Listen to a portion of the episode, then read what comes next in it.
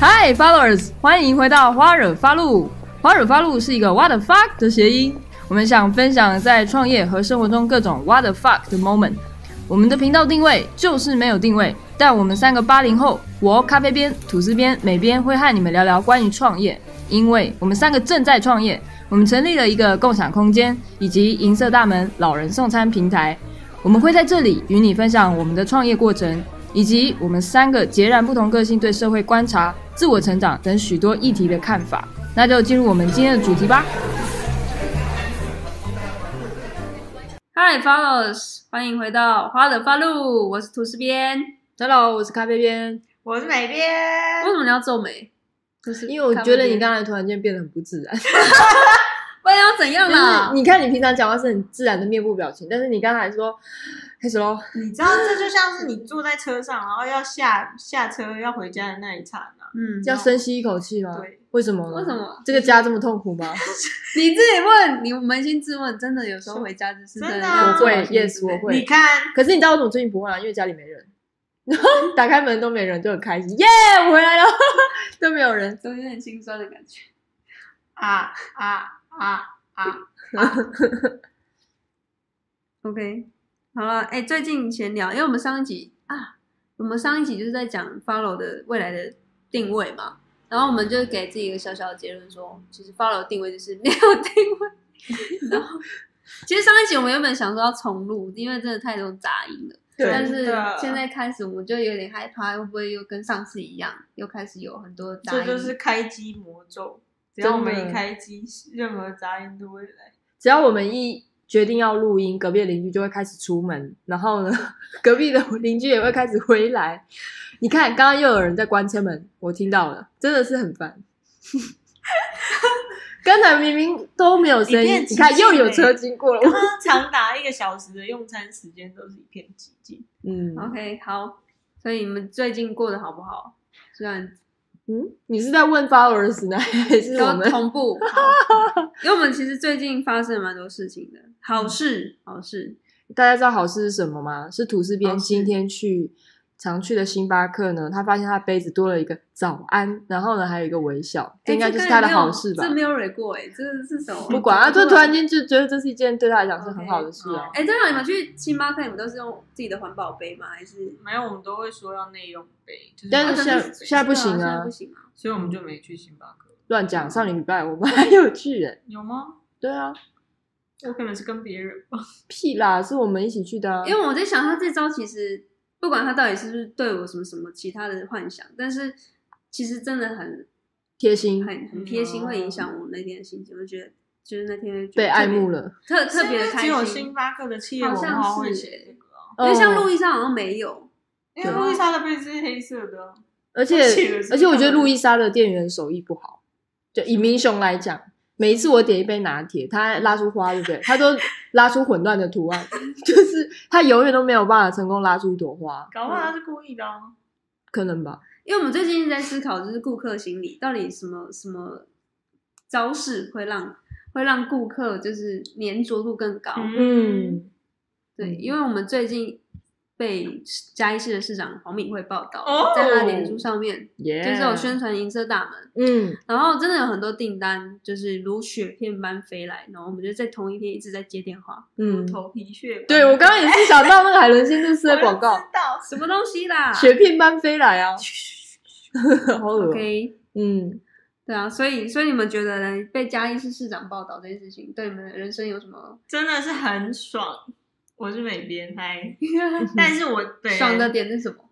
爽的点是觉得很很秋啊，嗯哼，哎，所以你有把你的贴把贴文分享在，但是你知道吗？爱没有，那个摄影师把我拍的太肥胖，我真的没有办法接受，所以我就不想分享。OK，我真的很不爽。那你有给你爸妈看吗？给你朋友看？我妈有按大爱心。就她有看到，没有爱心就是爱心，没有大爱心。她大爱心，因为她要长压，对我来讲就是大爱心。OK，那咖那个咖啡杯你有，你是不是差点叫出我的真名？没有哦，咖咖咖啡杯咖卡痰。咖咖我吗我我会觉得，一方面是觉得真的哇，我们这阵的努力终于被认可了。嗯对，但是其实我我又觉得有一点马后炮这样子，嗯就是为什么会这样讲呢？我必须说，我非常感谢他们来采访，嗯但是会觉得说，哎，那为什么不在我们泽泽群众募资发起的时候，或者是在我们去年从嗯十月、十一月的时候就不停的跟政府联系的时候，就来嗯注意到我们呢？但我觉得社会是现实的啊，他们要看到你有一个一定的成绩，嗯因为我们最近呃前阵子泽泽募资案有三百五十个人赞助嘛顺，利的过，然后有七十五万多的赞助额，嗯那我我想这应该就是一种群众魅力，还有群众成绩，所以政府会觉得说，哎，开始要重视我们。嗯，可是我就觉得有一点，收割喽。对，嗯就是有点对收割这样子我们的嗯一个状况，但是很开心啊，因为如果没有这个，嗯，对这个采访的话，就是也是因为有这个采访，所以有更多人来支持我们，这样子、还蛮开心。而且他发布报道之后，不仅有就是子女开始跟我们申请，那也有蛮多其他若干的赞助，就是有来帮忙我们这样子，嗯。我觉得很不错。我觉得这是有点连锁效应诶、嗯。因为从泽泽上架之后，嗯。就像社气流、嗯。一个社气的创创新的平台，嗯。整合平台看到我们，然后跟我们联系，嗯因为他们有一个孵化器的计划，我们最近也通过了，嗯。然后录取他们第三梯次的，算是种子团队嘛，所以我们之后半年的时间会接受他们的辅导，嗯，这件事情让我非常的兴奋。我不晓得大家有没有听过社气流，嗯，就是如果有在做社会企业的都有听过这个组织，嗯。而且我觉得真的就是小时候的梦想，你知道吗？很像嗯电视偶像明星走出来要跟你说，哎、我们要不要来个合作那种感觉？嗯，如果不知道社气流的呃 followers，其实一定有听过鲜乳方。嗯就鲜乳方就是一款在推动小农牛奶的一个社会企业。然后他们最近有在 Flying V，就是台湾有几个主要的群众募资平台，其中有泽泽嘛，另外就是 Flying V。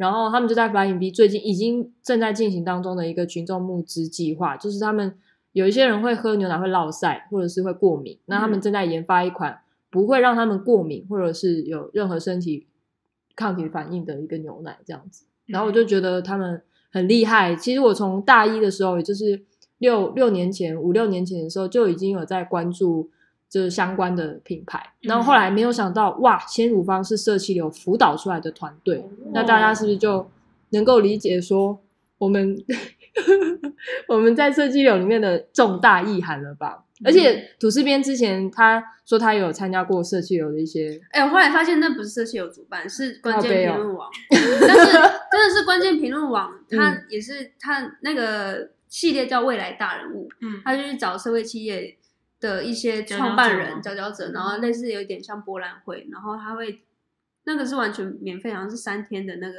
博览大会，然后我那时候就是路人，然后对于社会企业有一个憧憬，就觉得他们这些人很屌，然后我就去看每一个社会企业在做什么。然后就就听他们在讲座这样子，然后我就认识到像人生百味啊，然后芒草心啊、酒楼跟、嗯还有谁杂学校，我不我不晓得杂学校算不算，哦哦是是吗？对，然后 One Forty 就是在哦关注就是各个社会议题啦，所以我就嗯觉得很酷。但没想到真的自己走在这条路上，我觉得就是对蛮蛮嗯开心的。嗯，我觉得也可以跟大家分享一下，就是呃，社企社会企业，大家讲社企设计是大概是什么意思？它意思就是说，一个公司它不仅会以盈利为目标，就是说我们就是要养活整个公司所有的人嘛，那可能会出产品或服务来养活这个公司的营运以外呢，他会更专注于说他所创造出来的总体价值可以对整个社会的议题有所帮助。例如，他可能会想要专注于改善贫穷。改善社会的不对等或者是不平等关系，或者是创造永续环境，像是零剩食、零浪费，诶，不是零剩食啊，是剩食议题或者是零浪费等等。那这些我就是像我们银色大门，就是关注在就是希望可以促进健康福祉，然后还有解决一些饥饿的问题。所以如果说有达到这样子的一些相呃国际性的指标，叫 SDGs，然后是 SDGs 吧，对吧有？点忘记是对 SDG 还是 SGD 了。哦，总而言之，它就会有一个社会国际的一个指标。那嗯如果你有去符合的话，那你就是一个社会企业。你不只可以赚钱，你还可以为这个社会带来一点呃一些效益，甚至是改变这个社会的问题。那你就叫做社会企业。对，所以是自由新政，不需要任何认证。哦，只现在只要你符合那个规定就可以。现在台湾像我们银色大门有去申请，台湾有一个叫社会创新组织，嗯我们有去登记，那他们会评估你的社会企业的理念，还有去调查或者是去观察你的社会企业的定义是否符合他们的定义，他他们就会做基本的通过。但是有更更严谨的法规，像是 B 型企业，然后还有甚至有一些执照啊，什么绿能啊，什么这些都是可以去去找到一些国际的评判标准，你可以去申请。但是我们现在只有像银色大门为例的话，就是可以，就是我们已经有在那个社会创新组织平台上面登录了。嗯对对，这是也是大部分台湾社会企业有去登录的一个平台。嗯，SDG 联合国永续发展目标。我讲对了，对，SGD 是新加坡元 新币。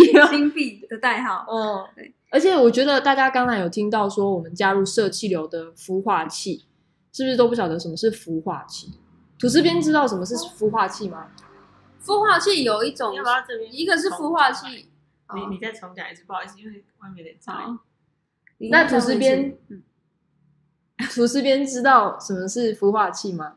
我知道孵化器跟加速器，嗯，还有就好像是有，好像比较多在就是辅导团队都是会分这两个器，嗯一个是加速器，一个孵化器。加速器就有点像是你已经是一定的规模，你可能已经已经发展一个规模，然后它可能想要再进一步变成更大，然后更更稳定的话，就是嗯适合加速器。然后孵化器就适合我们，可能就是真的还是小婴儿嗯那种嗯小 baby，真的可能连赚钱都还没有，还一点点赚钱，呃，要怎么讲？获利能力，获利能力还没有那么成熟，或者是还没有找到一个很嗯正确的方向，嗯还在摸索期的话，就是孵化器。嗯嗯，其实我觉得这个是很好的议题，因为其实台湾每一个大学都有一个中心叫做育成中心。育成中心呢，其实都跟孵化器是一样的英文出处，叫做 incubator，i n c u b a t o r。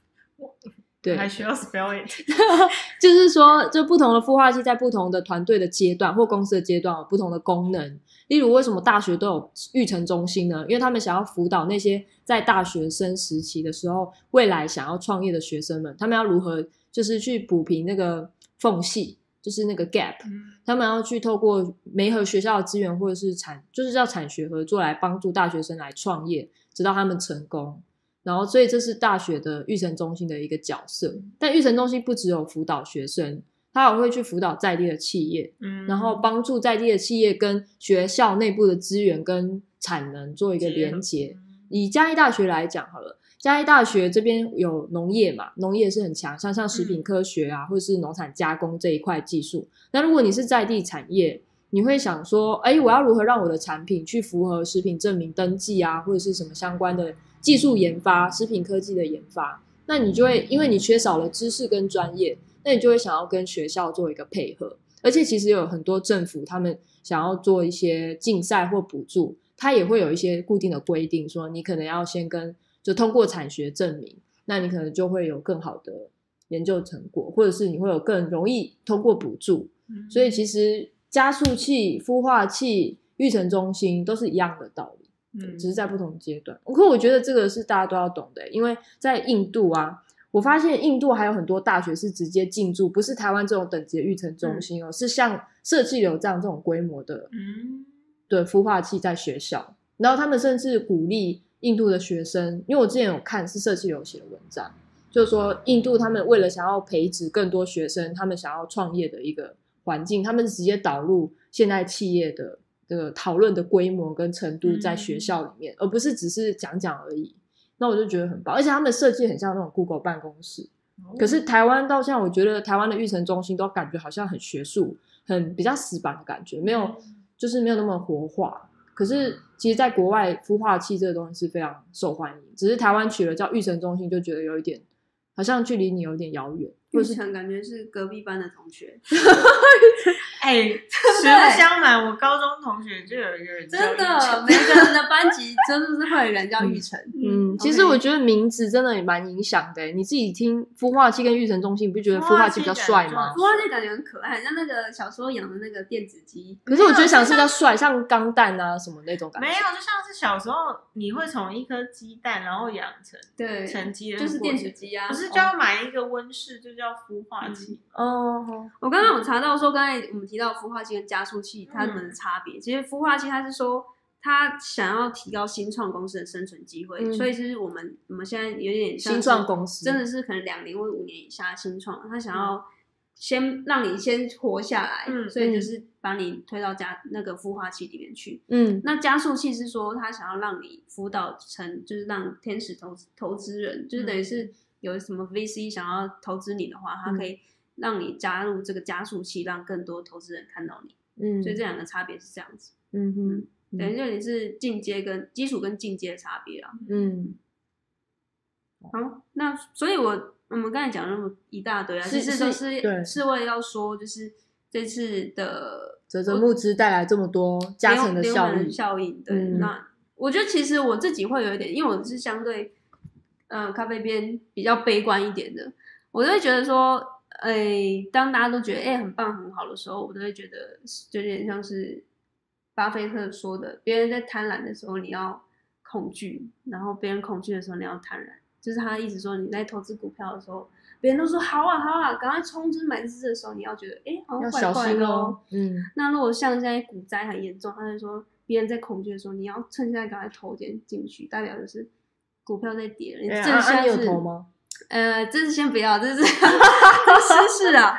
是吗？你我没有，没钱投了啊！你知道创业就是没钱投，你就是只能看别人在那边抢那个周年庆的东西，但是你就没有办法你。不能这样讲，你要一直说你很富有。OK，我超有钱，超有钱。当然赶快超对啊，我一直说就是当一件事情好像哎、好像当时说好啊，嗯你超棒的时候，反而这时候酸民的出现，就是、哦对我来讲，我就对觉得好像是他们会反而告诉我们嗯是不是哪里还可以再加把劲，可能会点出我们的盲点。嗯，像最近现在最近的季节，不知道以嘉义的风景来讲啊，我们平常在骑车跟开车的时候，就会发现旁边的稻田呢都渐渐的成熟了。然后美编有一天就跟我说，我是咖啡边嘛，他就跟我说，你到底要不要讲啊？车子都这样哭笑，他就跟我说他很喜欢有一个谚语，他就是说就是稻穗结的越满，然后它就会垂得越低，他很喜欢这个意象。然后我觉得这有点像你说的吧，就是我们以为这是可能是我们的高点，但是我们嗯可能就是要回来反省，或是好好的谦虚，这样继续做好我们自己的本分。嗯，对，诶最近稻子快成熟，这个嗯意味着说最近先不要买米，对要等到它成熟的时候再去买的话，那这样米会比较便宜，而且是比较新鲜的。收割后再去买啦，对啊，这就是政府的心态啦，嗯收割后再去报道啦。会比较便宜。哎、我们不要一直讲人家的坏话，没有啊我们要心存感恩，他们真的因为这样子感恩啊的报道，让我们就是真的让更多人看真的见有，我刚刚一直在感恩啦，感恩感恩感恩，我真的很感恩啊！吉祥，吉祥吉吉祥祥，万福万知足福。常乐，谢谢。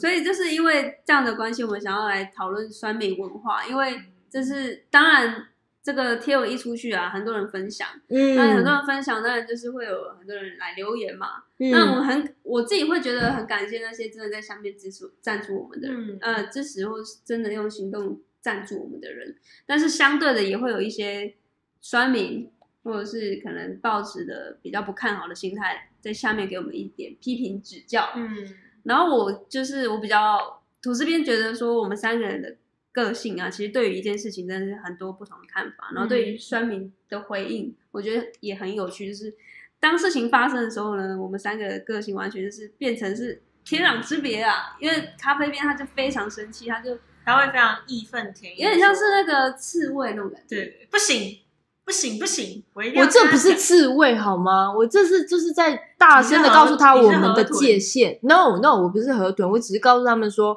我们是怎么样的，以免这个误会呢，就像滚雪球般的。嗯我跟你讲，大家就是这样你说一个。人看到留言，他心里想，可能也产生了一个联想，哎，真的，他对好就真的你知道言论的力量是很大，嗯所以我们必须要去明确的告诉所有人，包含那些误解我们跟了解我们的人都要告知，还有那些根本不在乎的人都还是要告知，因为以免就是没有被用心去看待的时候那笑，那就好像如果你附近有个邻居。然后呢？大家有一个人在突然间有一天跟你讲闲言闲，你不认识那个邻居哦，但有一个人跟你讲说：“哎，你知道吗？他好像杀死了他的谁，还是就是就讲他的坏话，三人成虎。”对。然后呢，你可能就哦没什么嘛。然后呢，隔天呢又有一个人说：“哎，你知道吗？昨天那个人有没有跟你讲？”你说：“哦有啊。”他说：“真的，他有跟我讲什么什么。”然后当两三个人，然后你就没有时间去思考这是对的还是错，你就是会被影响。所以我觉得一定要遇到这种这种酸民或者是这种。错误的言论，或者是不是那么正确言论的时候，我们就要勇于大声说出来，跟他解释，或者不一定是跟他解释，而是表达你表达清晰，表达我们的立场，还要划清界限，这样。所以以我的个性来讲，我一定会坚持的说明到底，我不会放弃任何说明的机会，因为我觉得你不说明就是一种倒退，就是一种怎么讲帮助他这样子助长。对，没错。你有一句至理名言，就是。呃，沉默的人就是加害者，就是加害。比方说，对面有人在家暴，然后呢，如果你们一直沉默，不去说明说，哎，我觉得这件事情呢，嗯，不是那么正确，或者是你没有采取行动的话，你没有真的要干涉他，只是你如果没有采取行动的话，你就是一个加害者啊！你默默的看这件事情发生，而且这件事情还会滚雪球，说不定最后有人说，哎，这个有什么错吗？他只是在怎么样呢？我的意思是说，这种留言呢，是会不断的滚雪球式的长大。那我们就要必须去解释它、说明它、正视它，没错。这就像高中的时候，你如果打群架，然后你围观，也会被记过这样的道理。你是被记过过吗？这是什么举例啊？围，你说围观就是高中的时候围观而不告知，没有，就是比如说有人在那里打群架，然后围观的民众就，然后如果教官来了，教官就会说一个都不准走，然后你就算站在那里看。然后你也没有，对，你也没有拍手叫好，你也会被记过，真的，真的啊，所以可能不通报吧？你在那里看对，所以真的是当你自己，因为其实即便你只有用眼睛看，但是这个动作你也是参与在其中。对啊，那美编呢？我好奇就是为什么你当下看到这些酸民的留言，你也没有像咖啡边这样子感觉，想要？我会觉得要回复是没错，但是我会比较。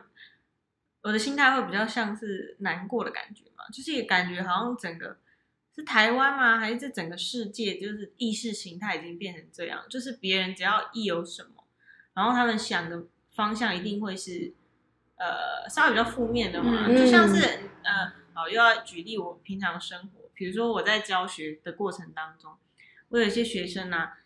比如说，他现在小朋友很在意穿不穿潮牌哦，比如说 Nike 啊、艾迪达，对他们来讲都是。对以前就一直有啊。对对对，然后现在又更严重。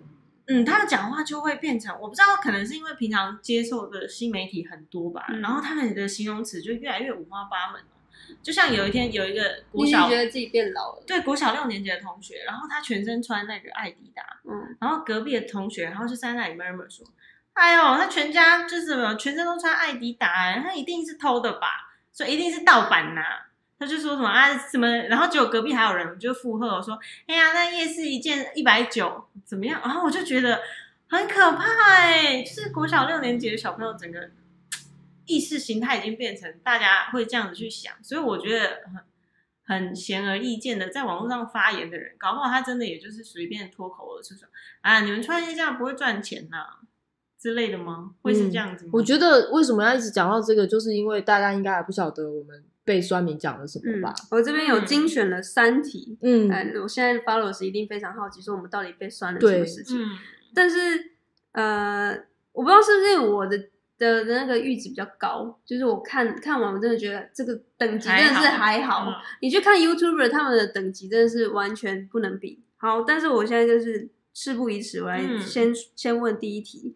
哦，有一个人，呃，匿名好，直接说，他说别浪费时间做这种创业，去做其他可以赚钱的事情，再回来贡献。创业的第一件事情是要能照顾员工，有资源跟理想，再创立一个基金会或协会，跟企业拿钱，或是跟政府申请计划，或向民众募款来做这些公益。这个我就觉得很很有 bug 啦。我们现在就是因为看到这个弊病，所以我们才要做我们现在这些举动啊。那如果照他这样讲，那是不是每个人都像以前那样子去生活，然后当自己所谓有没有上下空气挂号，所谓有能力相对比较有经验的时候，然后再来去成立一个只能一直寻求别人帮助的基金会也好啊，或者是去跟政府干嘛的，这样子吗？其实咖啡边怎么回？我回的时候，我现在完全不用看我之前回的内容，就知道我怎么回了。嗯，那时候我就回他说呢，第一个，因为他我们来分析他的话，第一个他说不要浪费时间做这种创业。这件事情呢，就会让我觉得非常的不开心。第一点，他说浪费时间，嗯，我就觉得哇，他一句话呢，就为整个我们这整个创业的一个过程的努力，还有所有的成员，包含支持我们的人，打翻了一艘船。对，还有我们服务的这些长辈，还有这些天来每一天送餐的这些送餐大使的努力，还有我们这些过程中所耗费的心血，全部都把它打翻掉。然后他觉得是浪费时间。然后这是让我觉得很不开心的事情，而且他也让我不开心的事情是他不了解我们的创业的内内容，他就这样说了。为什么知道他不了解内容呢？因为他说，我记得他说什么，呃，因为创业的事情，第一件事情是要养活员工嘛。嗯，那其实这件事情，其实我们虽然还没有每个月呢达成我们所有的人员的基本薪资。但是为什么会这样？是因为我们一开始没有经济能力可以拿出一笔创业本金，嗯，我们也没有还没有贷款，这也就是为什么我们要先发起泽泽群众募资，嗯，对，然后所以可是我们在过程中有尽可能的去拨一一点点的金额去，比方说一个月八八八六八八来去去做一点意思意思，因为我们更希望是其他的资金或赞助额去用在服务长辈跟开拓我们的市场的经费上。所以呢，他觉得我们是浪费时间这件事情，我觉得是完全的不合理，而且不理解，我们不能够理解他这句话的。而且显而易见是，他也没有用心去看我们，因为我们在官网、FB 都有发表我们相关的内容跟我们的理念。然后呢，所以好，下一句他是不是说？嗯，赶快呢去做一点有赚钱的事情，就是可以赚钱的事情。然后等到你赚钱有能力了之后，再成立一个基金会跟协会。这边就是美编说的，当初为什么我们要成立银色大门，就是因为我们注意到了这些台湾的许多基金会协会的问题。因为成立基金会跟协会之后，他们所有的金额，他们所赚取的费用，其实不是靠营业行为，而是靠大家的赞助或者是捐款。那这样长期下来呢，就变成长期单一性的。金源的依赖，所以如果像最近疫情，其实很多基金会跟协会受到了影响，他们的存活非常的困难，所以大家就去卷捡那个剩下来的补助款，或者是去呃再尽各种力量去收集到这些捐款。但是如果说如果疫情更严重呢，那这些基金会不就又倒的更多了吗？所以这是我们想要极力避免的事情。所以我们在成立一个社会企业，我们希望可以通过营业行为，还能够增加除了赞助以外的金源。我们可以通过我们的营业行为呢，赚呃赚取一些经费来去扶植我们服务的这些弱势长辈们。这是一点。所以他如果这样说，然后说就是一竿子打翻一帆一一一一条船，他代表说他没有去用心看我们之前的网站跟。呃，群众募资上面写的计划，我们想要去打破的，就是这些基金会跟协会长期依赖赞助的状况，然后再就是，突然间觉得有点不爽，所以有点头脑空白。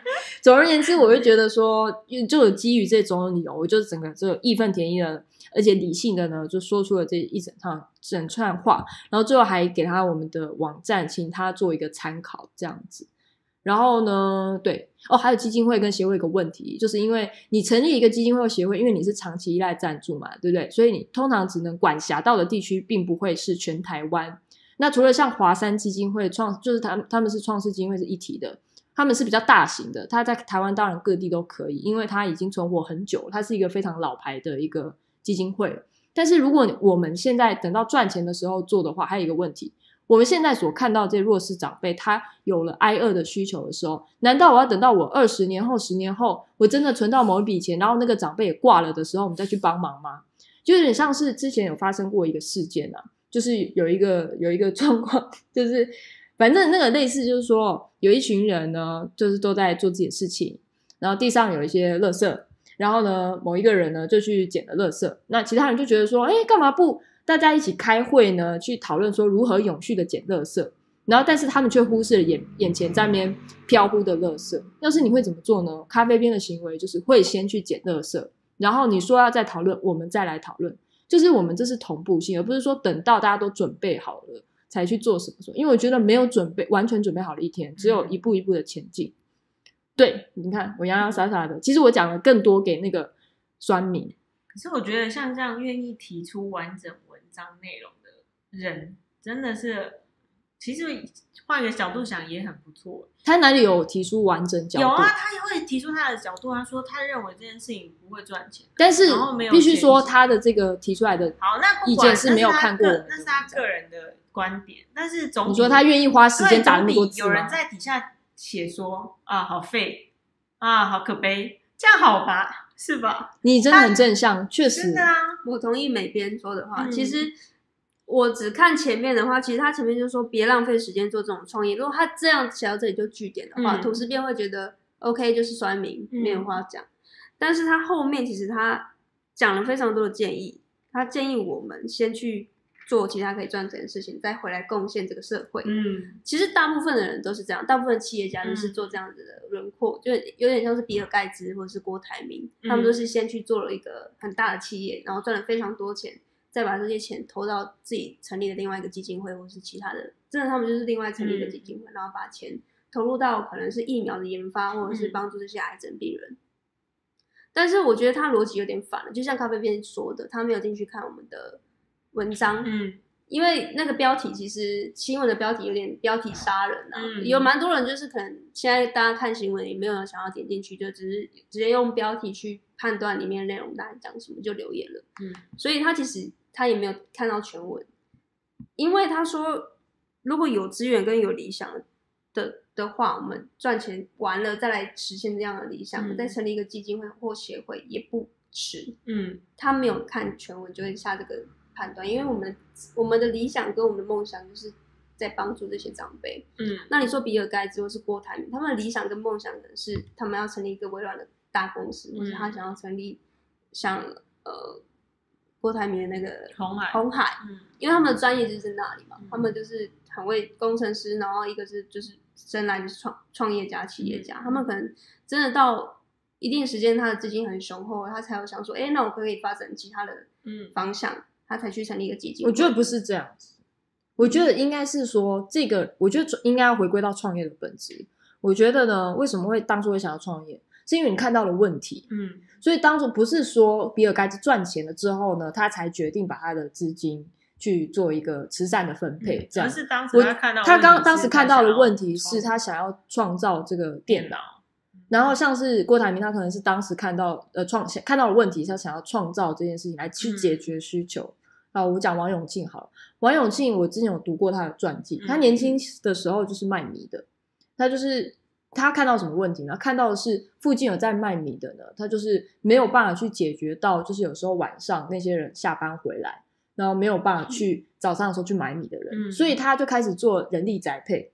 然后他就是很非常固懒，他当然他的性格已经大家都很清楚，就是他很节俭嘛，他连一块肥皂都可以用到那个扁扁的一块 这样传。说中的对，但重点是说他是看到那个需求之后，他再慢慢的去创业去做这个行为。所以我觉得不是说等到他们存够了钱，或是他们企业到够茁壮，他才愿意把，或是他决定把这个资金做一个分配去到慈善界，而是一开始他看到的问题就是别的产业，嗯，但是相反的，我们一开始看到的问题就是老人送餐这个议题。我们看到了基金会跟协会的缺口，就是他们都要一直专注在他们的呃呃本身该地区的一个地理限制。他嗯比方说，我是一个基金会，我只有在南投服务，我就没有办法去解决到屏东的问题。然后像是基金会跟协会也会长期依赖赞助、呃捐款或者是政府的补助签约。那这些都是我们看到的问题，然后有一些长辈，因此有一些长辈假日是没有办法被服务，所以我们看到的问题是这个，所以我们当然会朝这个创业的方向嗯前进。所以我觉得不是因为他们赚到了钱，然后才去做一个决定的分配，而是我觉得你只是讲的比较详尽啊，但我相信图片的意思应该也差不多了。哦，可是我怕大家误解，因为我觉得不是说等到他们赚到了钱，对对对，可能就是看到问问题的先后，因为你可能你的专业就是这个，所以你容易看到你的专业的问题。嗯如果我今天是医师，我可能就是像鲜乳方，他嗯就是兽医嘛，所以他可以很清楚地看到他们产业链发生什么问题。嗯，也不一定是专业啦，还有可能是生活上的种环种境。因素，对啊，对啊，对对对就是你你身处在什么环境，你就会关心什么议题嘛，嗯然后你就容易发现到那个议题的问题，然后嗯就想要创业。OK，好，那我们谢谢这个第一个提问。第一个观众的提问，谢谢。我自己假装好像有，但是真的有，这个是真的有的。我可以把链接放在我们的节目笔记里面，欢迎大家来看，去看一下。嗯，好，那第二题啊，这个稍微就没没那么严重了。哎，好像也差差不多。然后第二题说，客群要锁定在有钱老人才能赚钱，否则只是另外一家需要捐款的慈善团体而已。嗯，其实我觉得他讲的没有错，所以针对这个人。我的回应就是在更详述，而且去呃支持商业模式。对我跟他说，确实我们的呃服务呢有针对在这些自费长辈上，但是我们不只有服务这个长辈，我们还有服务弱势长辈之类的。就是所以这个我觉得他倒是比较没有那么有攻击性。可是为什么还会再选择用我们的品牌去留言跟回应呢？是因为我觉得。如果他这样短短的一句话太片面了，对他没有经过解释的话呢，就会变成嗯比较没有那么客观的解读。嗯，但其实我觉得他一样没有点进去这个文章，没错，因为他说呃慈善团体，但其实我们我们虽然有对，我们虽然有在成立协会非营利组织，但是其实目前里面的文章就是写到社会企业。嗯，对，好。所以大家就对于这一题就没什么想要解释的，就感觉就是他单纯没有看清楚。好，第三个其实就是真的蛮多人有这样的疑问，而且他回的其实也蛮直接的。他说：“直接叫熊猫不就好了吗？”这真是会让我笑，蛮好笑，就代表可能他身边没有这样子的例子吧。嗯，这个我朋友看到我转贴之后，他就回了一句话，我觉得还蛮精准。他说：“何不食肉糜耶？”谁谁大家知道什么是何不食肉糜 吗？以前国中国文里面有写过。对，这个故事就是说有一个皇上呢，就是中国有一个皇帝，然后呢，就是那个臣子呢就慌慌张张的跑过来说：“皇上啊，就是在哪一个地方，这些居民呢都非常的饥饿啊，他们很多人都饿死了，怎么办？”然后呢，皇上就听了就觉得很疑惑，就回臣子说：“啊，为什么不吃肉干呢？你知道吗？就是肉糜是肉粥。”哦，肉糜，对不起，不是肉干，不是之前是，比如说有臣子会跟皇上报告说，啊，那边的可能谷灾就是米已经没了，不是，是他们说那个地方挨饿了，没有，我记得是饿死，他缺了一个什么物资，没有，我好，我们再查全文给大家看，不好意思，总而言之就是他饿反正他的意思就是他缺了一个物质，然后他就以一个另外一个物质来去比拟，可是重重点不是物质的问题，而是连这种东西基础。民生都没有办法买，怎么可能买肉呢？对啊，所以这这个说不定人家吃素啊，对不对？不是这重点，好笑哦，不好笑。反正重点就是说，代表这个黄，就是这个东，这个故事就到这边就结束了。然后，所以他们就给我们一个所谓的不食人间烟火。对他，他要给人家的启示就是说，哇，你完全不了解他们的苦难呢，却就是用你的角度去思考他们的问题。所以他说，这个人，这个酸民也不是酸民啊，这个人回应我们的文的新闻，他就说，呃。为什么不叫熊猫就好了？嗯，其实这也是为什么银色他们要创业，而且我们会觉得很瞎然，就是很惊讶的原因，就是因为我们在我们的泽泽群众募资跟我们的网站上都有清楚的写到这一点，就是为什么有那么多外送平台，我们现在还要再做老人送餐，就是因为很多偏乡还没有这个服务进驻啊，而且就算他们进驻，也可能会取消，原因是因为大部分会去 Uber Eats 或者 Food Food Panda 当外送员的，他们是为了赚钱。而不是为了关怀，但是我们在送餐的时候还会多加一点送餐关怀，就是可以跟长辈聊天，或是记录一下长辈的状况。这样，如果长辈昏倒了，或者是生病了，那或者是有一些问题，我们就可以转介给当地的医疗单位或社服单位。这是 Uber Eats 或者是熊猫没有办法做到的事情。然后，而且我觉得还有一个很大的重点，他完全不晓得有些长辈他还是用智障手机。智障手机要怎么订 Uber Eats 或者是那个熊猫啊？而且有些长辈甚至是独居啊，对没有子女的陪伴，或者是没有呃三代啊，或者是没有孙女啊，还是什么之类的。对啊，那而且他如果又刚好住在偏乡，哪里来的熊猫呢？而且还有一个问题是，就算他有子女，可以每天帮他订好了，那这些合作跟熊猫或者是 Uber Eats 合作的餐厅，不一定都是符合长辈牙口需求或营养的。餐厅，因为有大部分的餐厅都是符合一般民众的消化系统嘛，它可能就是烹煮的方式会不会因为你是其中一个客客户是长辈，他就会少盐、少油、少糖。嗯，所以呢，这个也是一个点。为什么我们不会直接引介熊猫来，就是帮长辈送餐？是嗯第一个，地理位置很多地方送不到，像是东石啊，或者是阿里山啊，或者是光是嘉义的番路、中埔就已经严重的缺人了。那你怎么会觉得说，呃，熊猫进去了之后会有很多青年可以响应的？嗯，对，所以这是还有重点是刚才说的长辈身份问题。嗯，还有餐饮的问题这样子，所以我们也是这样子大拉拉的回回他了。我觉得这些言论都是他们根本就没有看点进去，甚至是用心理解，他们就可能随随随随便便我觉得你的，这样讲有点不客观。我会这么认为。以他的，你知道吗？现在目前为止，他的知识涵养跟他的现在所他的眼界，他可以理解的全面，他认为是这样子的回应，所以他才这样去回复哦。那我就说他这样子的行为会让人误以为他完全没有去点击我们的文章去了解之后，他们就是轻率的或者是随意的，觉得不会造成影响的在上面留言。但其实呢，每一个人的言论都有他的影响力跟力量，而且光是刚才那几个人的留言，尤其是第一个，他说为什么不等到赚赚够了钱再过来成立协会，再等待企业的赞助？那我会觉得说很离谱吧。但居然有三个人按他赞，那我觉得三个人虽然数字很少，但是就像刚才成语“三人成虎”，那代表现在这个共识就在对共识就在那里。那这个共识，如果我们再不去解释，下一篇看到的人，他们也会去按赞，因为有一个从众效应。大家看到某一个议题都被暗赞的时候，他就可能会一开始先入为主，会觉得哦，他是不是讲的蛮有道理的？嗯，就是我觉得，而且尤其是现在网络的社会，他不一定会有这个时间或能力去思考。嗯，我觉得其实当下啊，就是我们事情一发生，我们三个人的个性就是完全很鲜明的。就是我跟美编就是处于一个很很冷静很冷静，然后佛系在那边就是 看着咖啡边在那边很很气炸这样子。嗯，对，但是我觉得当下我也觉得咖啡店的选择也没有不好，因为我觉得都还是要回应，因为可能现在我们没有很铁的、很铁的铁粉可以在下面帮我们护航。嗯，但是如果没有咖啡店这样出来讲的话呢，可能真的就像他说，大家有从众效应，嗯可能发现哎，下面的人都一面倒的支持什么样的说法，是不是我应该就要选边站？嗯，而且现在资讯这么多，这么碎片，大家就是选。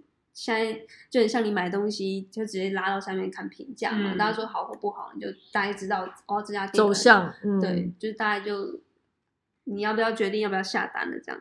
我意思说，就是嗯，因为我因为要做这个这集节目，我就上去查一些资料嘛，然后我就看到说，的确回复酸民的时候，大家就是会分三种类型。第一个就是不理不睬，嗯，就是说，哎，已读不回，就是哎，我知道，但是嗯我没有想要回他。图司边，对，图司边跟美边。然后第二个就是战神系列的，就是一定要跟他战到底。对就是比我战就是你。嗯，然后第三个我觉得比较有趣的，而且我觉得可以折中啊，不要说一定是是谁谁对谁错，就是以柔克刚。我觉得就是他提到的说唐凤，因为唐凤就是小时候因为性别气质的关系，嗯他也常常遭受到一些霸凌，言语霸凌，然后他后来就开始摸索自己怎么办，就是他自己被欺负很很很可怜嘛，他就开始阅读大量的书籍，然后发现说，哎，里面有一些事情可以就是抚慰他的心灵。嗯然后后来他越长越大，他就说，哎，他发现他自己有整理出一个秘诀，他说叫拥抱小白。我们知道拥抱小白，他说他后面挂号是小白木，那个木没有写出来，拥抱小白。他他说他会他看到这些酸民的留言的时候，他会先花一分钟冷静，把自己冷静下来，然后他再选择，嗯，去挑这些，就是很像我们刚刚在做的事情，就是我们冷静下来去看他的留言，有没有哪些事情其实是有建设性的，只是他嗯。包装在一个好像很冲动、很像酸民会讲的话，然后我们针对他给予建设性的东西去给予答复，嗯。就很像刚刚说的第一题，我们在意说他们说我们浪费时间创业这件事情，嗯我们可能就是可以针对这一点去跟他说，我们创业，因为很多人可能觉得你在当儿戏，把嗯创业这件事情当做一件玩笑话在做嘛，我不知道，可能蛮多人会觉得是这样的，但是我觉得大部分的人都是因为担心吧，因为有家人可能偶尔也会透露这样的情绪给我，但我知道我会把它转化成他可能是担心。当然，如果他一直很频频繁的跟你在在吐这个消息的时候，你当然也会觉得很烦啊。嗯但我就觉得这件事情，就是唐凤告诉我这件事情，我觉得是可以学习的。就是，嗯，比赞我也不会很很主动的去赞，因为其实赞不完。如果他真的发起疯来要跟你战到底的话，那没完没了。对，对我来说，我宁愿把那些事情、能量跟时间处理我自己现在更重要的事情。我应该再去去想说，我要怎么让我的公司跟企业做的最好，然后服务更多的长辈，然后让这件事情直接的去证明说我们的选择是对的，我们选择出来创业，没有去。做另外一件更快让我们致富的事情，这件事情是对的，就是用时间去证明，而不是在当下去回应。但是我要说的是，当下回应也是 OK 的，但是我觉得就是要一个一个那叫什么界限吧。我觉得就是不要太太超过，不要到后来就是一发不可收拾，大家吵起来。我觉得这当然就是我不乐见的。但是我觉得就是适当的回应是好的，嗯，对。喂，哎哎，有听到我的声音吗？Follows，你是不是快要睡着了？这里是花惹发露的广告时间，欢迎各位干爹干妈快来灌爆我们，亚美得。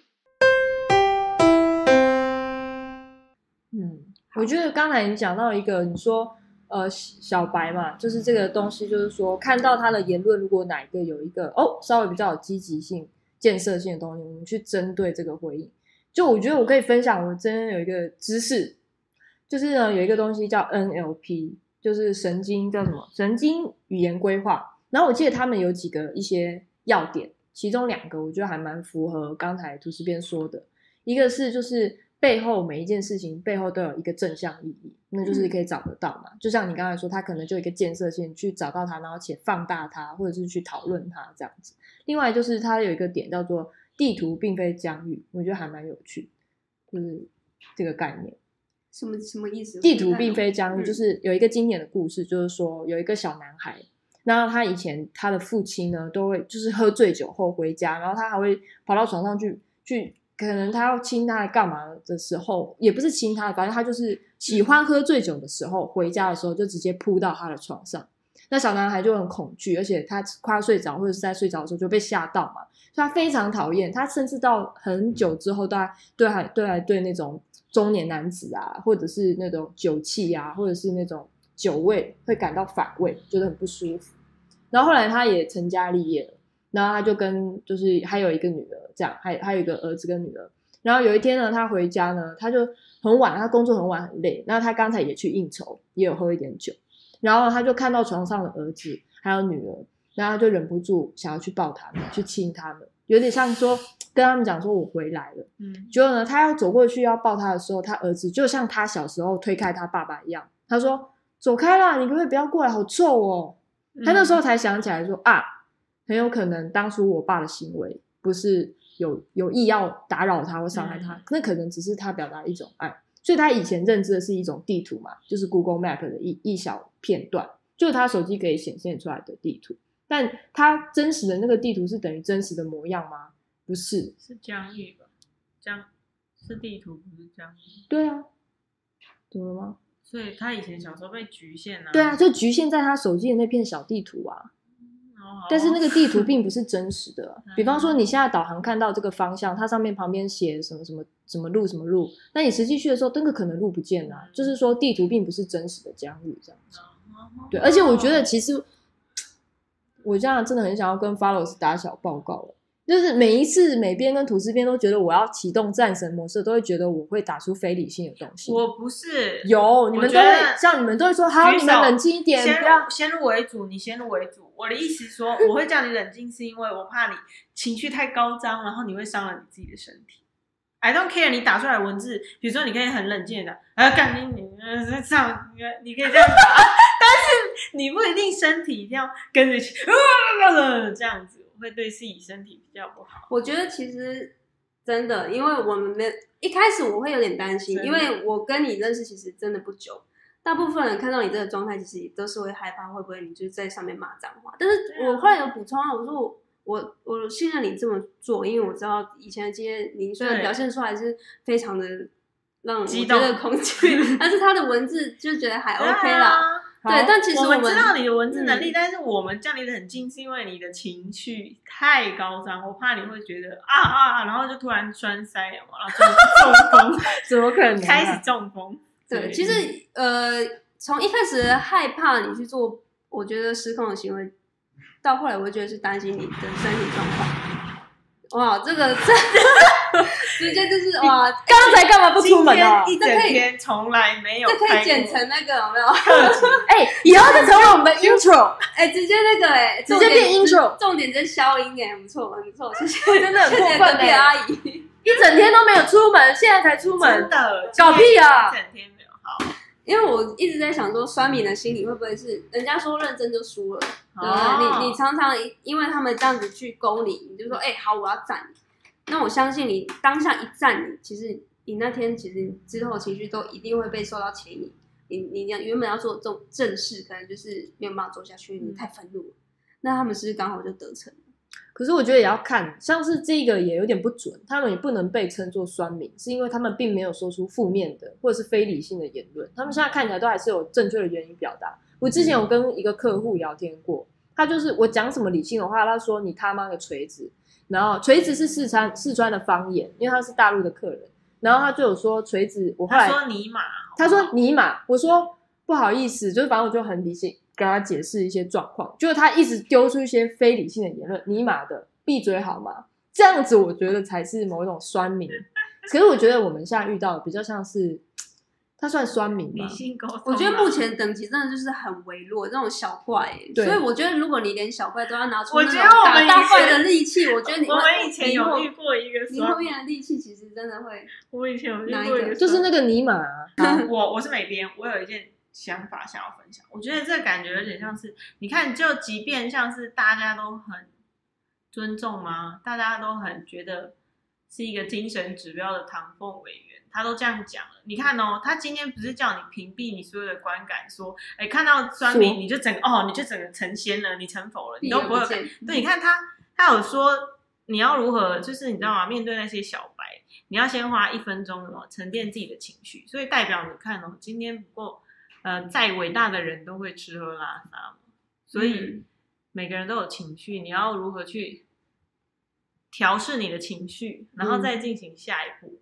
会比较重要。你就像是有些人会在网络上说，哎，我就不在，我就不在意啊，他们说什么我就是过眼云烟，然后明明心里很在意。嗯，你懂吗？情绪是每个人都会有的，但是你要如何去 channel 你的情绪呢？嗯，很好啊，这什么因为像教育电台吗？其实像 咖啡店这样子表达情绪是一种，但是我希望他可以表达情绪，但是他可以用，因为像 YouTuber 像黄大千或是宋明轩，嗯，他们是在表达情绪，但是看的人就会觉得很好笑，嗯因为他们可能是用另外一个很诙谐的方式去反攻击他们。可是你怎么知道他在拍那个比较诙谐自在的影片之前，他就发怒过了？搞不好有啊。我觉得他他们一开始一定是发怒，但对嘛？后所以你看，我一开始是发怒，嗯但是后来我们在一遍一遍的讲，甚至之后用讲的都不会那么这样子啦。可能之后我们还可以用唱歌的，哦，像上次那个时候呢什么的。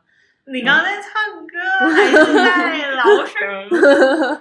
嗯 我觉得那个他们可能都一定有私底下哭过啊什么的。每个人都有情绪。对啊我刚刚就讲了，这个变教育电台了。一定会有，因为其实像蔡阿嘎，他就是有一个单元叫酸民代言人，他就到处嗯找公众人物，他找过浩浩，找过郭台铭，找过白痴公主，然后反、反骨男孩上来，嗯直接把酸民留言丢给他们，然后看他们怎么回复。嗯，然后我觉得这是真的很，我真的觉得这个很棒，因为其实像我们知知道，可能古今中外有一些人因为这样的言论，真的就去伤害自己，嗯做出可能大家不不愿意乐见的事情。然后因为嗯网络霸凌，因为现在大家说话很容易嘛，所以我觉得他们这样出来去回击这些狗酸民，其实我觉得是一种很有教育意义的方式。我记得以前我们国小，嗯是吗？我们国小，我是八十四年次的。我们小时候那个 Twitter 有流行一个影片，就是他们请，比如说像安海瑟薇啊，嗯然后什么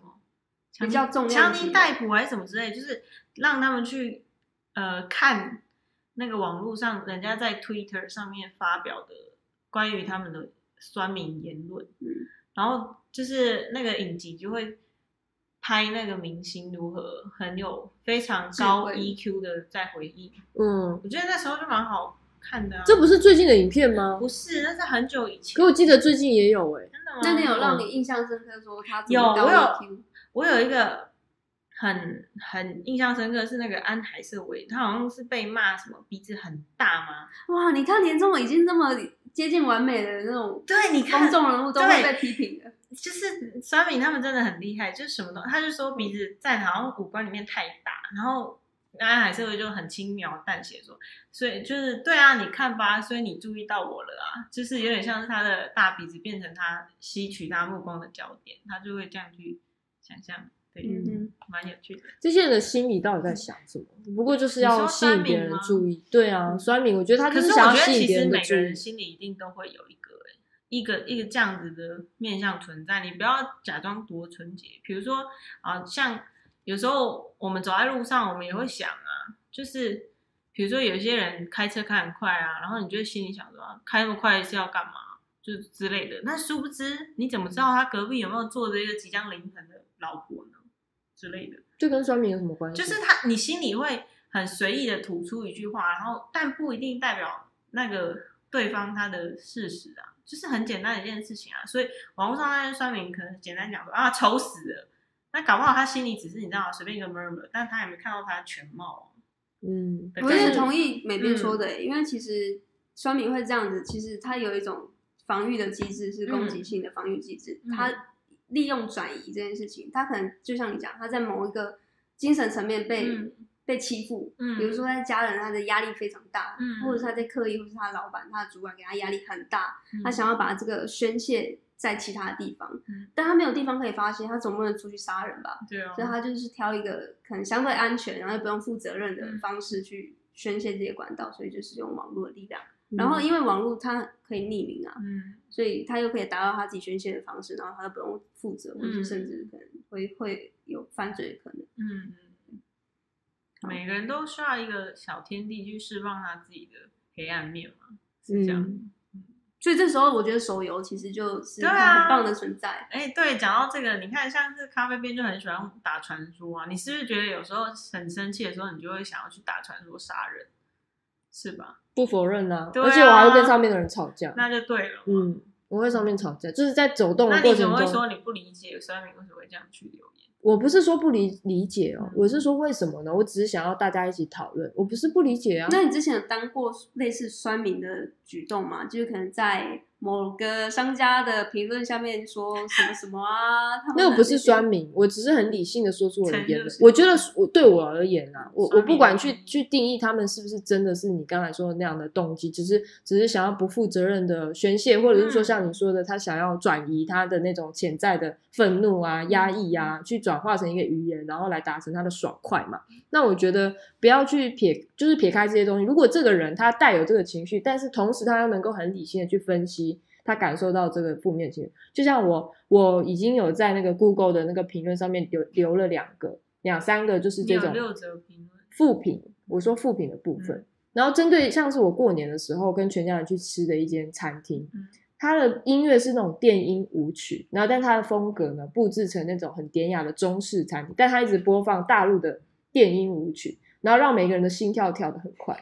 那我我就我所知，之前就是说，如果这间店家快要打烊的时候，他们才会放快歌，让你想要快点离开。但是我们才刚入桌，而且那时候才五点。那重点是他没有开空调，因为他要省电，所以导致我我我堂弟在吃到一半的时候还缺氧，然后他还发高烧。那我就觉得这是一个非常不愉快的用餐经验。那一般人可能就不会，我是认真的。然后我就有留言说，第一点、第二点、第三点这样子去理性的分析，所以我觉得这样就不是酸命，而是一个忠实的呈现我的意见。我希望那间某某某餐厅它可以开冷气，然后不要再放电音舞曲，然后呢，它的餐点呢也要更用心一点，这样子。那那你觉得什么是酸民？我觉得酸民，我对于酸酸民的定义就是说，他说出来的话，他可以带有情绪，但他必须理性的分析他为什么会这样想这个事件的状况。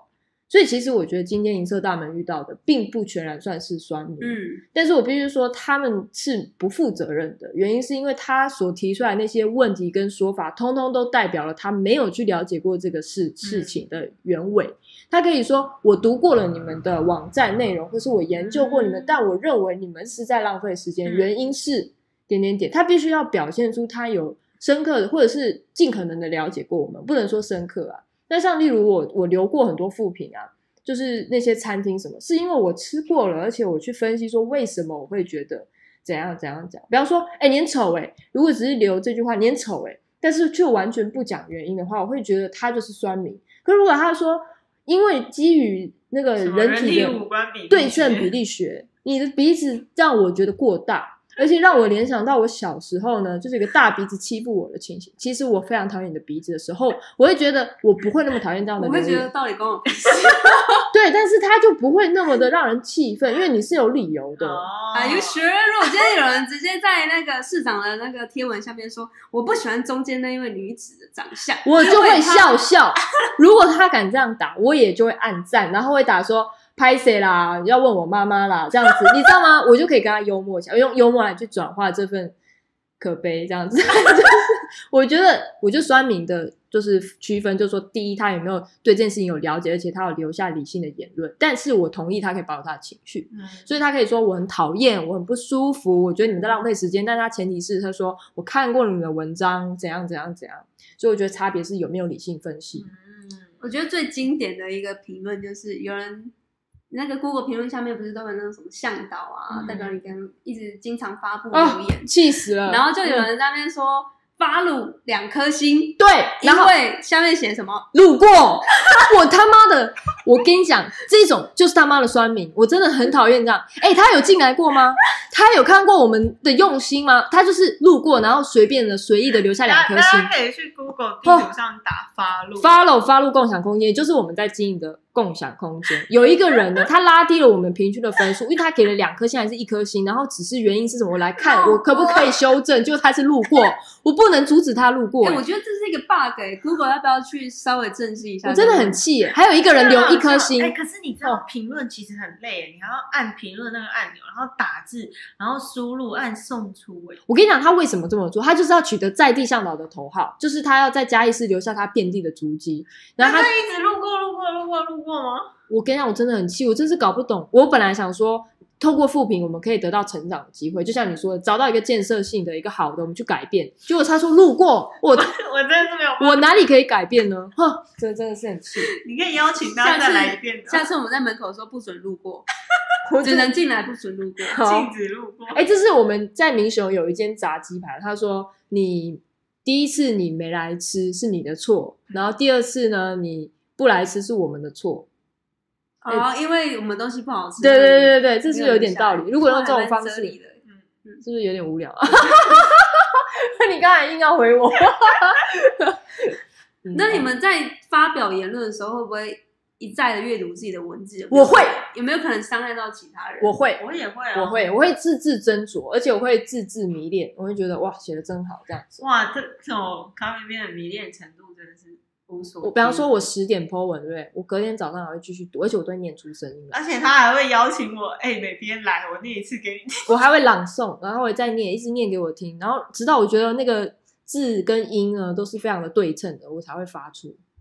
对，嗯，的确，我们现在发表言论的时候，我都特别谨慎。以前啊，我连脸书的贴文啊，我发出去，我都要设那个权限，有没有？有没有谁不能看到，然后什么什么？因为我会觉得我会不会伤到谁的心，或者是我不想要这个贴文的内容让谁看到。嗯，你们会有这样的状况？我不会这样，但是我会故意把这整个事件包装成别人看不懂的文字，导致你知道 FB 有一个回顾动态吗？嗯，我看不懂我三年前打的东西，因为我会把它一直不断的迂回包装跟隐喻，然后下面包装自己都会认对，然后下面人就有看到三年前有人回说看不懂哎。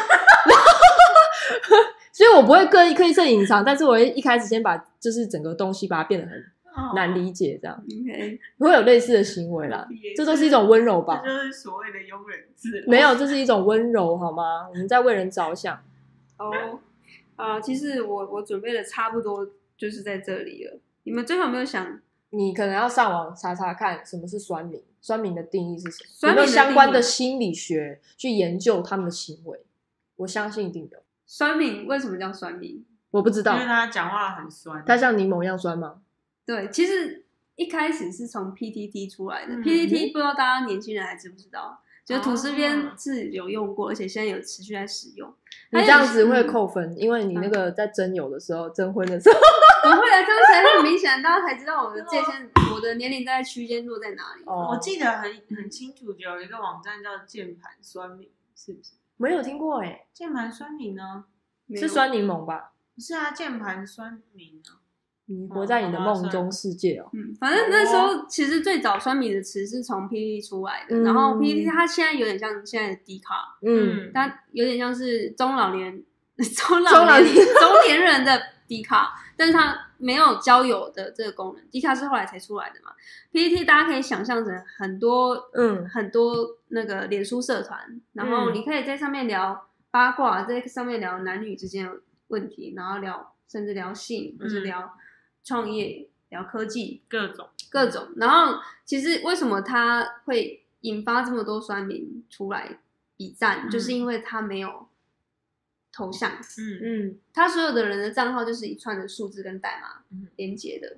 然后 PPT 最最原始、最原创的文化，现现在保留到现在，就是它它下面不是有留言嘛？嗯然后脸书不是就是下面留言，然后其实就带一个图像，但是嗯。PPT 它是一串代码，然后它可以推推推文跟虚，嗯。就这两个选择，你推就是代表你赞同嘛，你觉得嗯。这这文章的赞，然后对对虚，然后就你就是等于是在下面虚他这样子，嗯，虚就是类似酸民按会做的事情，按到站，虚声，嗯对对对，然后 PPT 它呃就是会有那么多酸民，就是因为它它不用负太多的责任，因为像脸书，我头像点进去，我可能可以漏搜你，啊哦，你读哪间大学，然后你你的家人是谁，然后你都平常关注什么议题，但 PPT 完全查不到那个人，你顶多嗯知道他到底都在哪里发文，然后推文而已。嗯，还有时间点，对，所以他他很容易会有一些很很严重的问题在里面，因为大家都不用负责嘛。嗯但是他也因为这样的关系，造成一个大家，我觉得是大家宣泄管道的地方。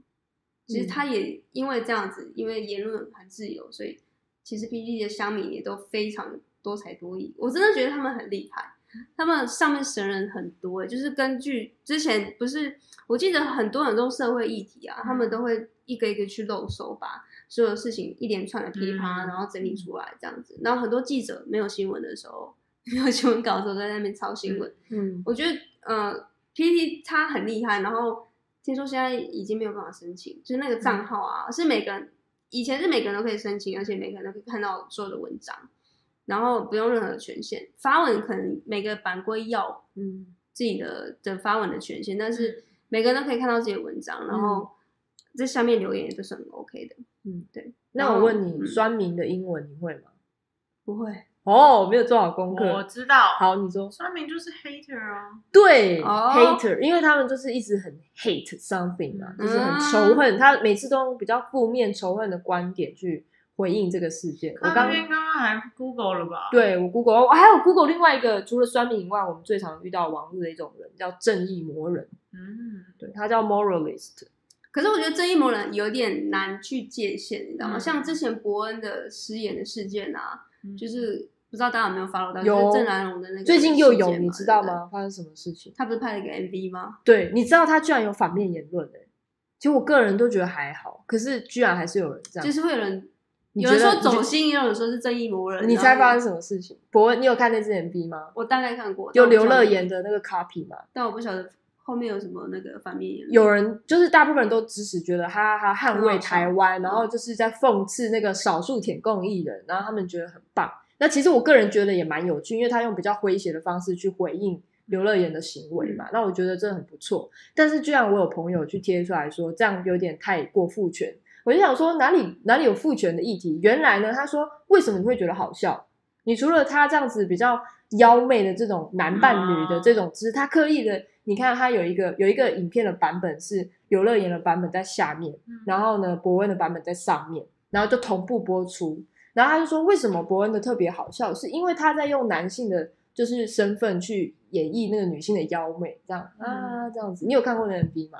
嗯，我有看过伯恩的演。对啊，然后他就是故意演的很妖娇这样子，那他就觉得这有什么好开玩笑？就是撇开这是 China 跟台湾的议题，他觉得这个有什么好夸饰的这样子，然后他又去翻伯恩之前的有一个，他常常在脱口秀翻，就是搞笑，就是他说他下面怎么那么大包，每一次都很多人笑，他就说不懂好笑在哪里，哎，这是为什么要一直开这种生殖器的玩笑，好笑在哪？然后说那就是一种父权，而且就是一种习惯性，大家会偏向去就是拿生殖器啊，或者是那边好像比较雄伟去来做一个议题这样，而且不止这件事情，还有一些细数。然后我就觉得还蛮有趣的，哇，一个看起来蛮娱乐，而且我自己也觉得还蛮好笑，就是蛮诙谐的东西，居然还是总有反面言论。你不是不知道这件事，也是今天我朋友有一个比较很关注社会议题的朋友转贴那个人的论点，这样。我觉得一件事情，当然你要很专很专，当然什么事情都可以讲，就很像一部电影，说不定他导演根本没有那个意思，然后大部分人都会在下面哇，他去电影解析说这个场景代表什么意思。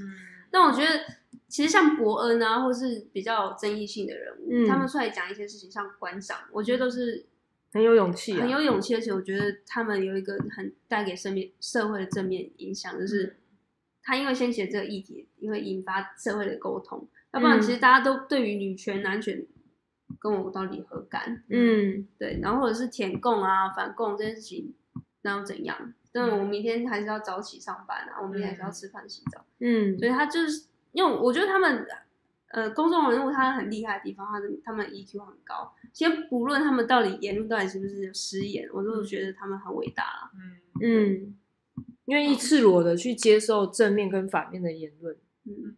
这次我真的真的有开始感觉到人红是非多的感觉，可是我真的觉得很轻微，我真的很替你担心之后会不会有越来越大。你为什么要替我担心呢？真奇怪，你管好自己就好了。OK，对啊，我真的过得很好，而且我真是越来越棒，真的不需要你担心。我怕你中风这样子，不需要啊，你我中风少一 不会吧？是这么有这么好担心的呢？好，那最后想要问你们是嗯。如果今天酸民对你们说什么话，你会特别走心？如果讲到家人吧，比如说他跟我讲说什么，妈妈怎么生的啊？对啊，怎么这样，怎么之类的？你妈当初不应该生你啊？我可能就会，我可能就会走心。嗯嗯，是真的吗？是我刚讲那种举例嘛？就是不是不是，可能他讲，比如说像是他妈妈一定很丑，所以才会怎样？这种之类之类的，那种很可怕。我想想。咖啡边呢？不行，我的怒点都太低了，很容易就踏踏入我的阈值。对，这个任何都可能会啊！我知道了，最会让我是那种怎么讲断章取义嘛？断章取义是真的，可是不对，我好像都会蛮生气。对，各种我都会生气。哇！不管是威胁我的啦，然后或者是那种断章取义，就只要任何带有你知道吗？恐吓啊，或者是有点攻击性的言论，他整个就哇 snap。对，难怪我打咏春总是会被说，哎，你要来打架的。哦 对，因为我都太有攻击性，我就一直很想要攻击。嗯嗯。好，那组这边呢？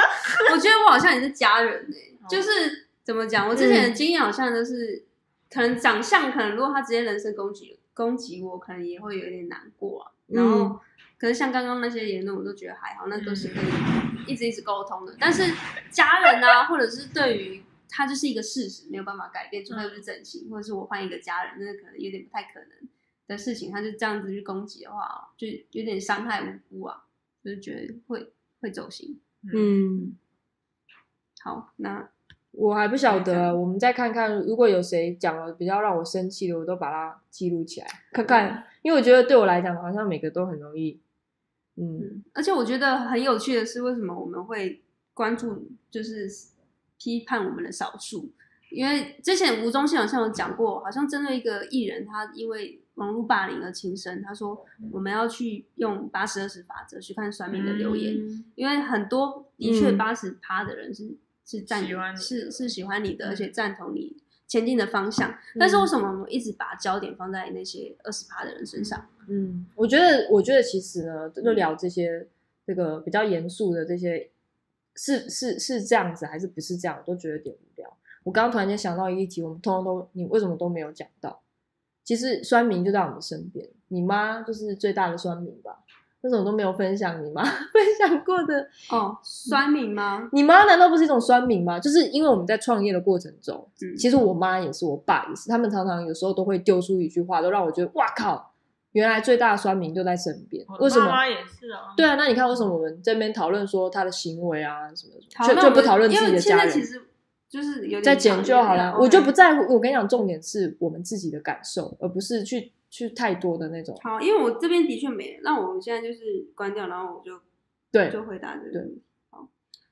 不是啊，因为我们今天下午那我们就是彼此分享，就是父母给你的对啊，一些这个这个很重要欸，直接就是你身边的酸民，嗯，你有什么就互互相丢丢问题给对方，然后看你们怎么回。嗯爸妈呢，其实就跟第一个言论其实一样，不要浪费时间，嗯，因为现在我快要三十岁了，所以很多人他就觉得，哦，三十岁还没结婚，你甚至还没有一个稳定的工作，那你嗯是不是快要嫁不出去了？你是不是可能之后换爸妈要养你了？嗯，那这件事情，我我其实也很挣扎，因为真的我也就是没有赚钱。嗯现在创业初期，现在创业初期可能就是真的没有办法，呃，可能连稳定的薪水都没有，然后更不要说回馈给父母。没那么惨，因为我们这个月下个月开始就会有就是部分的资金了。对，就是他的他的那个现金流，他没有办法说像我以前对，可能有落嗯差，啊因为我前面有正职的工作，可能就是很稳定，可以自给自足，嗯甚至可以拿一些钱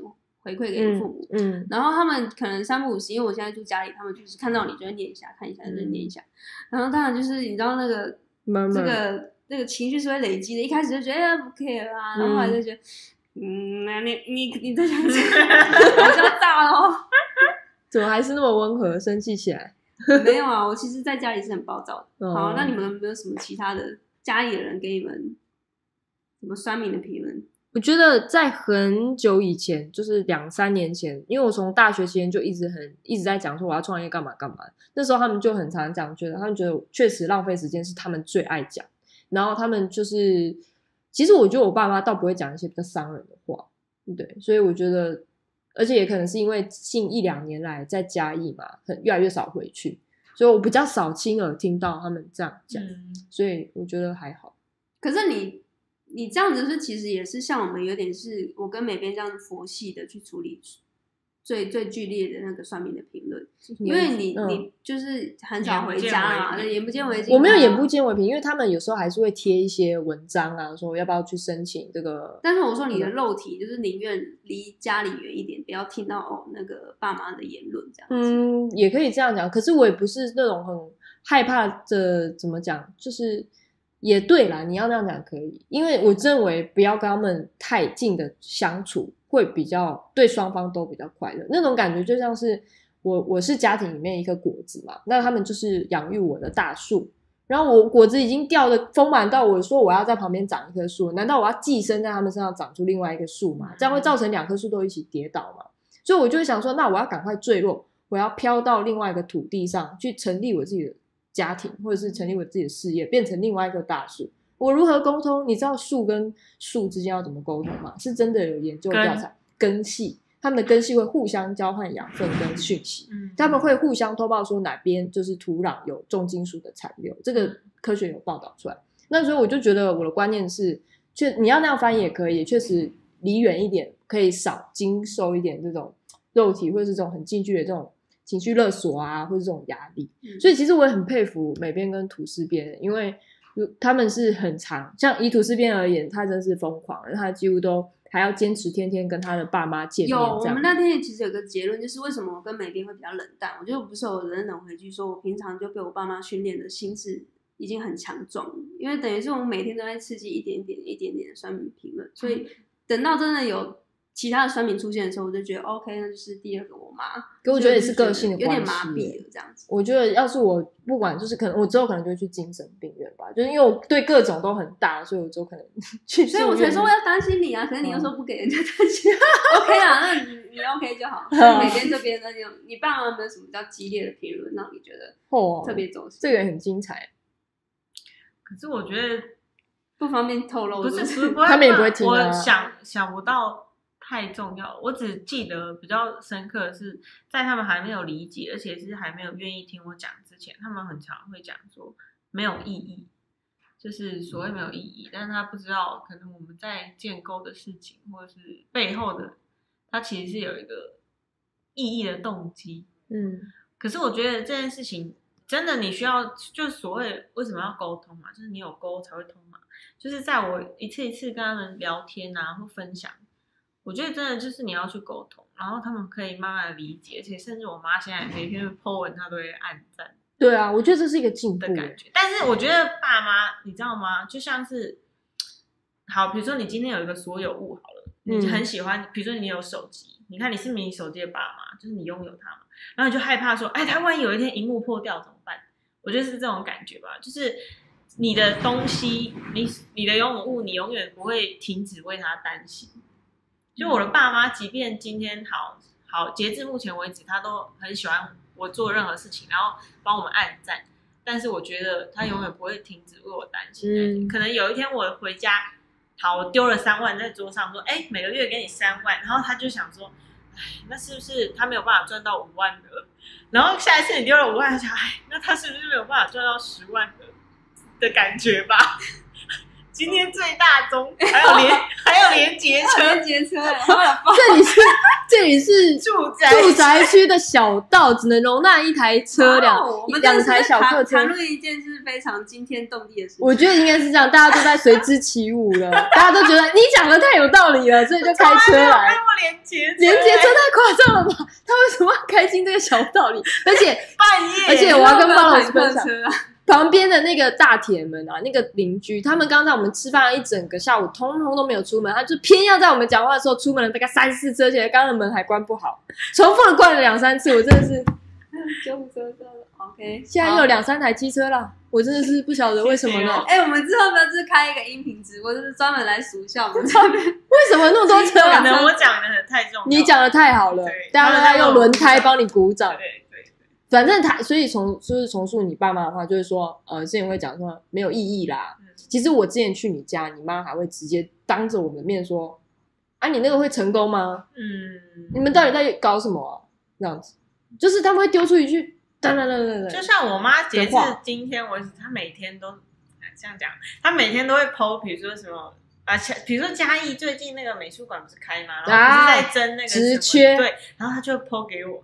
然后或者是什么什么艺术画廊啊，然后就抛给我，然后什么什么什么，他就一一直抛一直抛。对我我我爸妈早期会贴给我，就是他们想说，好了算了，你去当军人好了，然 后就是他也会讲军人的啊，还有那个邮局，他有次传给我邮局说邮局开始招考喽，就是他们想说，哎，你到底创业是真的假的，会不会成功啊？你看那个邻居又给我开门了，我真的是搞不懂为什么一个晚上可以出去那么多次，真的不爽，反正。哎，不过我觉得你讲很保守哎，涂思边。我觉得你明明就是常常跟我们讲很多你爸妈讲的那种五颜六色、呃五花 有吗？张牙舞爪的句子，但是都没有听到。他现在就是想不起来。对啊，我突然间想不起来。当下会很气。你这个善良的台湾人 都忘记了？我记得啦，涂思边他爸妈也会分享那个啊，急缺的。但其实消防局，但其实我觉得就是怎么讲，我一开始会很生气，但是。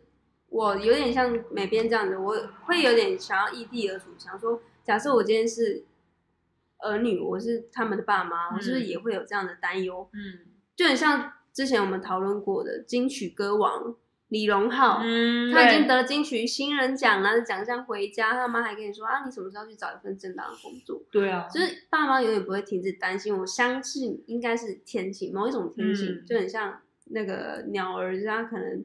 就是要嗷嗷待哺，然后等他的他的爸爸妈妈回来喂养他，就是一种天性，他本能的就是想要保护你。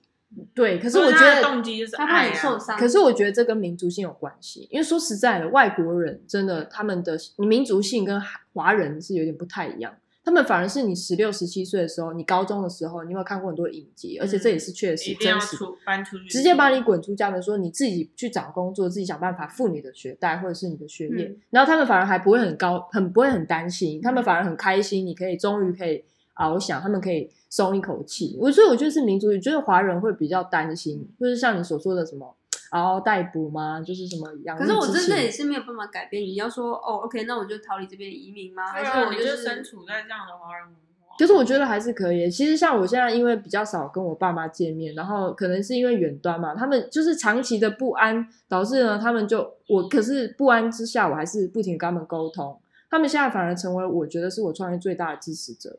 之一。嗯，因为其实我爸妈真的非常的支持，现在就是他们还是有时候会丢一点那种疑惑，还有在试探你是不是真的对。那但是我就是每次都会跟他们讲得清晰，而且讲的比他们想象中还更清晰，清晰到他们说好了好了，这样就可以了。我就一直跟他们 讲这样子，嗯所以我觉得其实我觉得是可以扭转的，因为吐司边会比较难沟通，是因为我爸妈啊没有手机，他们根本不知道什么是 Facebook。我跟你讲，我们就是去买一支 OPPO，或者是不要 OPPO，HTC 或者是什么台湾的那一支支没有，他们就是他们的世界里就是没有那个东西，他觉得那个东西不靠谱。没有。我爸以前也这样，后来我大姐买了一支，他们就用了。小本经营的生意，他们会觉得赚钱这件事情呢，他们也是创业出身的，就是要卖一个产品，看得到的产品。嗯，你跟我说网络上很空泛，感觉就是呃，在他世界里就是没有这个东西，所以你跟他说这个可以赚钱的话，他就觉得那你把。网络截图印出来啊？对啊，我就跟他讲说，这次新闻看黄敏惠市长终于分享文章，这是不是新闻？把它印出来变成一个可看见的新闻吧。而且我觉得你不要想话这么僵化，真的，我觉得你爸妈思考是有一定会被改变，你就直接买一个手机给他。或者是买一台桌机啊？但是我同 iPad 我同意，就是这件嗯事情其实要一直去沟通，因为吐司边他好像在讲另外一个，就是我自己。第三人称，第三人称去看，OK，土司边那种人？哇哦，我好厉害哦！我已经可以抽离我自己。了，对，就是土司边他比较又又给我用土司呃边，比较封闭，他对于一些可能比较厚道你你你比较没有办法直接去去很是为自己的主主权伸张正义，因为我我觉得帮你。我觉得我爸妈是完全沟通不了的事情，嗯沟通不了的人类，所以我就不想跟他们沟通，拒绝沟通。从小就是那其实养你也成这样很硬、欸，你跟你跟咖啡边是一样的、啊，只是咖啡边的硬是外显，你的硬是内对对，它里它里面是花岗岩，硬到爆，嗯，对我就是完全就是拒绝往来户这样。吃不了的吐司。但是我后来我真的有尝试沟通，因为我真的觉得，嗯，就很像刚才说市长那事情，嗯虽然他们没有手机没有网络，但是呢，很好笑的是，嗯，就是我们住在我们 follow 的据点，其实在车店里里长的附，斜对面，讲出那个里。就是那个里长的对面啦，嗯然后呢，我家又住在这个里的附近，所以呢，就是里长他有看到那个脸书贴文嘛，哦然后他就骑机车经过我家，然后我家就是做生意的，他就说那就大嘴巴。他大嘴巴说：“哎、你家给熊黑下面爆抓还是什么什么脸书之类的。”然后我我那时候其实我们还没有跟我爸妈讲，然后我我妈就说：“哎，不好啦。”我妈很常这样讲，她说：“不好啦，对嘛，就算酸民。啊，多好啊，对啊，无趁钱的公公就这黑黑龙就是那个就是好小哎、黑龙虚无缥缈的东黑西，在他眼里就是钱才是所有的一切这样子。嗯，然后我爸我好像没有当下没有太多的情绪，因为是我姐转到转告这整件事情给我知道，嗯。然后他就说，后来爸爸他就跟我姐说啊，那个文章可以给我看一下吗？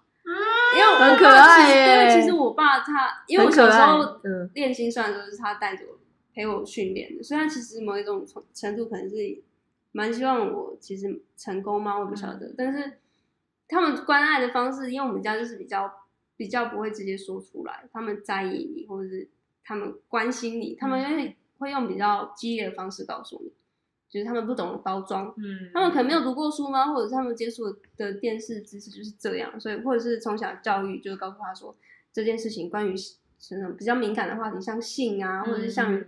像什么比较大家不敢碰触的什么政治议题，或者是呃民人权或者什么同志的议题，他们都觉得一概不不碰，嗯，就会觉得这件事情小朋友长大会就自己去理解，就很像小时候不不教性教育，反正你长大就会自己做爱了这样子，嗯你就是知道怎么传宗接代，我也不知道为什么这个观念哪里来的。嗯反正是呃，要要不断的沟通。就是我后来学习到的，其实就是真的要讲。嗯啊啊，要怎么讲，就是另外一个方式。就是你刚刚讲到一我现在我现在也还在学习中。你刚刚讲到一半说你爸跟你姐说，哎、那个文章在哪？然后他看了之后，然后呢？你怎么没讲到呢？他然后、嗯哦，你刚刚说突然间自己带到另外一个结论，超哦，他有说哦，原来叫银色大门哦。好可爱哦。因为其实我一直都没有讲名字，因为我就觉得我在讲，但是我大概说我们在做什么，所以他其实也有在跟我分享说，我就是最近家里有来一些比较可能类似游民的的嗯人来家里要饭吃这样子，然后他他是他他跟我分享这件事情是以前没有分享过的，嗯所以我在想是不是因为我在做这样类似的事情，所以他跟我分享他最近生活有出现这样的状况。他不是有跟你说，因为你之前吐司边有跟我分享，跟咖啡店分享，嗯。然后你不是你不是说你爸跟你讲说他之前有想过这个想法，这个企业的模式什么的，没有吗？OK 哦，哦，他好像有看新闻，对啊。哦，对，他是说，哦，他去看呃新闻媒体在报道创业家的时候呢，对。就是大部分的人都是因为财力很雄厚，才一笔资金，或者是他是富二代，嗯，对。所以就就可能是这样的原因，他就我爸是比较可以直接这样子跟我分享他所看到的东西，然、后我妈是有点像是类似跟他完全理念不合的啊，在他的传统的规范里，完全就是我现在就是完全就是偏离轨道了，然后他他也是也很也很希望我回去正职的工作，他是一直在推让，他有在推让。从一开始呢是希望你考个药师，从再后来医检师 OK。OK，再来消防员，消防员好不好？啊，不然再来你去卖个手机吧，现在手机不是很夯吗？你去学就是怎么卖 Apple 电手机信员，那对啊，再来可能啊，不然你去摆个摊啊，卖个早餐，你去揉面包，真是百百业人生哎、好，就是类似这样嘛。因为我爸妈比较传统，所以他们对于创业这件事情嗯，颇有维持。我真的觉得听听土司边家里对于他的那个创业的观感都好好笑。啊，为什么要很有趣，因为其实你哦会看得到他们在不断的转变，还有他们的思想观念正在不断的裂解，正在不断的动摇。我真期待他有一天动摇到他说：“哎，你怎么还没去创业啊？哎，你怎么闲在这？你赶快给我去创业哦！”我真的希望他们有一天变成这样。对啊，哦，他可能也会担心啊，因为有时候就是五一劳动节还是什么，他说啊，你今天有上班吗？我还回想，我其实回答不够好，因为我直接回答说，哦，我们就是什么时候想要上班就上班，什么时候就下班下班。对于他们来讲，可能会觉得，很随便。对、嗯你得冲啊，你不是在创业吗？你可能创业就好对，我之后可能要改个说辞，比如说就是有啊，我们今天即便是假日也有送餐啊。这样对啊，他们觉得哇哇，good 啦，哇真好，，很赞。对，，OK，很好。那有时候加一大雨，妈，你看外面大雨，我们的企业依然没有停止哦。我觉得其因为我爸妈也是创业出身，但是他会很担心，是因为我可能在做一件感觉不是那么吃力又讨好的创业，因为创业大部分人都会选择开咖啡厅，或者是开什么早午餐店，感觉好像才比较有搞头，就是好像别人才知道怎么帮你。但是我们在创的业，其实它就是从零，对古今中外可能都还没有人有做这样的事情，对，所以我们可能要要自己从零开始，就是他们会比较担心，对，嗯所以我就想，嗯，有时候一开始会觉得很很很想反驳他们，但后来就是多沟通，对啊，但是只能就这样其实。我们也连我们自己也不太确定，但是我们很坚信这个。我很确定啊，sorry，我很确定。不是我的意思是说，那你确你自己个人确定，你怎么确定有人会愿意买账？你就是确定啊你？明明每天都很 confused，哪有？明明我那个是积极性的考好了，算了，这个 OK 留到下一集我们再来 debate。好，匹配。好，没问题。OK，好，所以这一集酸民留言的文化，我觉得就是不要放弃沟通，不要忘记沟通。对，然后小白理论，好，所以如果你今天想要留一些，我觉得就是你要留任何的话之前，其实三思。我三思觉得就是建立起每个人对自己的尊重吧，你也要怎嗯么讲？对，尊重自己。